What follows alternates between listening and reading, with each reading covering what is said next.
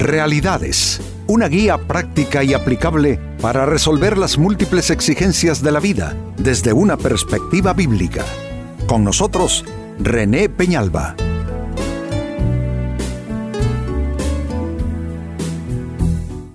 Amigos de Realidades, sean todos bienvenidos. Para esta ocasión nuestro tema, ¿eres asfixiante? Créanme que todos podemos llegar a serlo por buen carácter que tengamos, por un temperamento, lo mejor de lo mejor, todos podemos resultar asfixiantes por distintas razones, mm, una mala etapa, una mala temporada, una mala racha, una situación que quizá no sabemos cómo abordar bien, entonces eso nos pone en otro tono nuestro estado de ánimo, a veces las malas costumbres, que las hay, por supuesto, en términos, me refiero, conductuales y actitudinales. A veces nos vamos haciendo de malas eh, costumbres, malos hábitos sin advertirlo y terminamos siendo una persona totalmente diferente a la que creemos ser. Nos creemos personas pacientes, amables, serviciales, pero los demás lo que tienen enfrente es una persona asfixiante. Por eso nuestro tema en una invitación para poder observarnos con más detenimiento. ¿Eres asfixiante? Y miren qué interesante lo que aparece en la lectura del libro de jueces en la Biblia, capítulo 16 y verso 16. Un hombre, uno de los grandes héroes de Israel en la antigüedad, en la época de los jueces, me refiero a Sansón, eh, se unió sentimentalmente a una mujer asfixiante que fue la causa lo terminó manipulando a tal grado que fue la causa esta mujer eh, para que Sansón perdiera todo, su unción, su llamado en Dios, se estropeó su historia, etcétera, etcétera. Pues bien, dice jueces capítulo 16 y verso 16, como todos los días, porque así es la persona asfixiante, es hoy y mañana y constantemente está en eso, como todos los días lo presionaba con sus palabras y lo acosaba hasta hacerlo sentir harto de la vida. Y no leo el resto de la escena porque lo que va a describir es cómo al final él accedió a las absurdas pretensiones de ella que le mostrara que le revelara el secreto de su eh, fuerza. Fue tal el acoso porque, noten, eh, es que no es quien les habla, es que la Biblia eh, lo define como un proceso de acoso de una persona para con otra, una persona asfixiante, una persona que tal como estamos leyendo día y noche presiona, presiona constantemente con palabras, con actitudes, en fin, con todo lo que hace, al grado que aquí solo caben dos posibilidades. O la otra persona simplemente se cansa de eso y se va, se hace a un lado, o la persona se declara vencida y termina haciendo lo que esta persona asfixiante quiere. Pero me atrevo a decir que ninguna de estas dos posibilidades realmente son buenas. En ambos casos, claro que habrá pérdida. Ahora bien, eh, ¿qué evidencias hay de que tienes una personalidad asfixiante? Porque quiero insistir con esto, ¿eh? Uno es como uno se piensa, como uno se cree ser, como uno se define. Y otro es como uno realmente es. Porque amigos, no logramos ver todos los rasgos de nuestra personalidad. Hay como una, como una dimensión que nos es absolutamente eh, desconocida. Y lo curioso es que para los demás puede ser algo tan claro, puede ser algo tan evidente, pero no así para nosotros. Entonces, eh, ¿qué evidencias hay? como para que eh, sometamos a escrutinio, a nueva prueba, a nueva evaluación esa idea que tenemos de nosotros mismos eh, para quizá descubrir y llegar a la conclusión de que sí somos asfixiantes en alguna medida y que necesitamos cambiar y mejorar esto. Entonces la interrogante es, eh, o, no interrogante, sino más bien el aspecto a, observar es eh, las evidencias de que tienes una personalidad asfixiante. ¿Qué evidencias son esas? Muy bien. Una de esas claras evidencias de una personalidad asfixiante es ser controlador. Si tú eres un controlador, claro que en algunos momentos vas a ser asfixiante. La persona controladora no es una mala persona, no, no lo creamos así. La persona controladora, por lo general, en el, en el conjunto de sus rasgos de personalidad, suele ser alguien sumamente responsable, alguien sumamente comprometido. A la vez es alguien, eh, mm, podemos decirlo así, eh, sumamente perfeccionista también. Entonces, ese alto compromiso con situaciones, personas, escenarios, e, ese alto sentido de responsabilidad, eh, sumado a ese alto perfeccionismo, hacen que la persona le surja de una manera espontánea comenzar a controlar las situaciones, incluyendo las personas, pero no lo hace por maldad, no lo hace por humillar, no lo hace por socavar eh, la seguridad personal, la independencia de los demás lo hace por el bien. Entonces la persona controladora lo hace por el bien de sus hijos, lo hace por el bien de su hogar, de su cónyuge, etc. Pero el problema con esto, amigos, es que control es control al final de cuentas y el control a largo plazo no resulta en nada benéfico, las gentes se sienten asfixiadas, las gentes se, sienten bajo arresto, la gente se sienten encarceladas en esa relación. Y amigos, cuando una relación se convierte en una experiencia carcelaria, entonces aquello dejó de ser bendición. Siempre yo lo he dicho, por ejemplo, a los matrimonios les digo, el que ama suelta. ¿Qué quiero decir con eso? El que ama no está controlando al otro, porque controlar al otro es ir asfixiando ese sentido de libertad que tiene.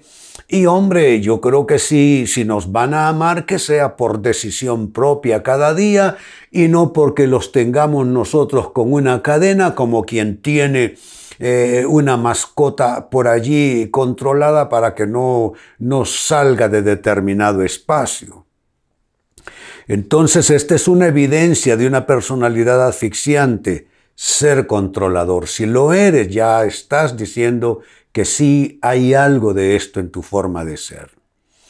Segunda evidencia de una personalidad asfixiante, ser impositivo.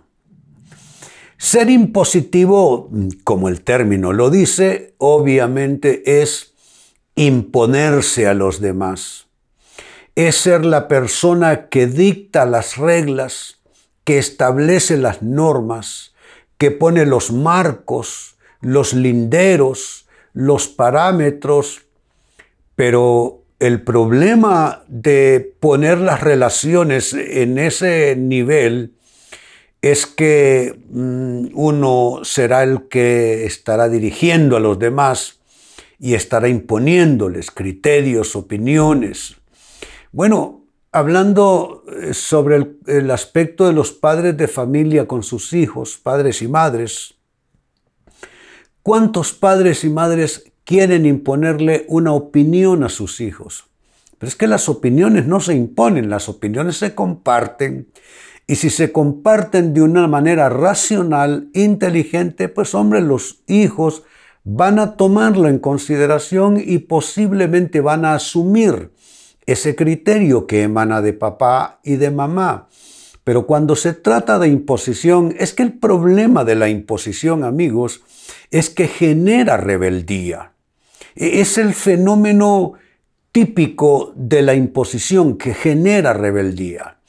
Eh, un sistema de gobierno que genera imposición, claro que va a producir rebeldía en los ciudadanos. Eh, un padre o madre de familia que adopte una actitud dictatorial con sus hijos, claro que va a generar rebeldía. Es que en ningún contexto de las relaciones interpersonales eh, una actitud impositiva va a traer buenos resultados. Es porque eso es tiranía y las tiranías no funcionan bien en las relaciones humanas. Así es que si tú eres una persona demasiado impositiva, si te impones sobre tu cónyuge, te impones sobre tus hijos, eh, ahí en tu centro de trabajo te le impones a las demás personas, y es que noten, imponer no es ese intercambio de argumentos, donde el mejor argumento es el que se asume, sino que eh, imponer es que no te doy oportunidad para nada más, es sí o sí, como dice la gente muchas veces. Pero no, las relaciones no pueden ser sí o sí, no, no, no puede ser. Así es que si eres impositivo, estás evidenciando ser una persona asfixiante. Tercera evidencia, ser así como leímos, acosador. En el texto bíblico que leímos se dice que esta mujer, esta persona, lo acosaba todos los días y lo presionaba. Uno puede acosar a los demás con buena intención, pero es acoso al final de, de cuentas. A la gente hay que dejarla pensar, y no dejarla pensar solamente, enseñarla a pensar o contribuir al menos para que la gente piense, razone. Porque entre más capacidad pensante, eh, de raciocinio, de, de intelectualidad la gente tiene, como que más potencial desarrolla para un buen vivir. Y entre menos la gente piensa, pues la gente que no piensa se idiotiza.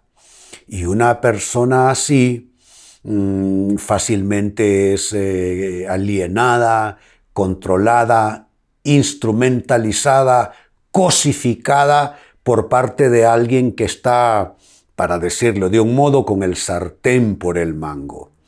Entonces, si, si tú eres de los que recurre a acosar a las personas, para lograr buenos fines, sí, pero con mala herramienta, buenos fines, buenos propósitos, pero con mal sistema, con mal modelo, porque acosar nunca va a ser un buen sistema cuando se trata de que de querer que los demás hagan lo, lo bueno y lo correcto. Si eres acosador, una evidencia más de que eres una persona asfixiante. Y número cuatro, con lo que voy eh, cerrando como una cuarta evidencia de tener una personalidad asfixiante, también estaría esto, ser cínico y despreciativo, que por lo general van juntas estas dos aristas. El cinismo básicamente es eh, tomar a broma lo que es eh, cosa seria. El cinismo es reírse de cosas importantes, de cosas sagradas.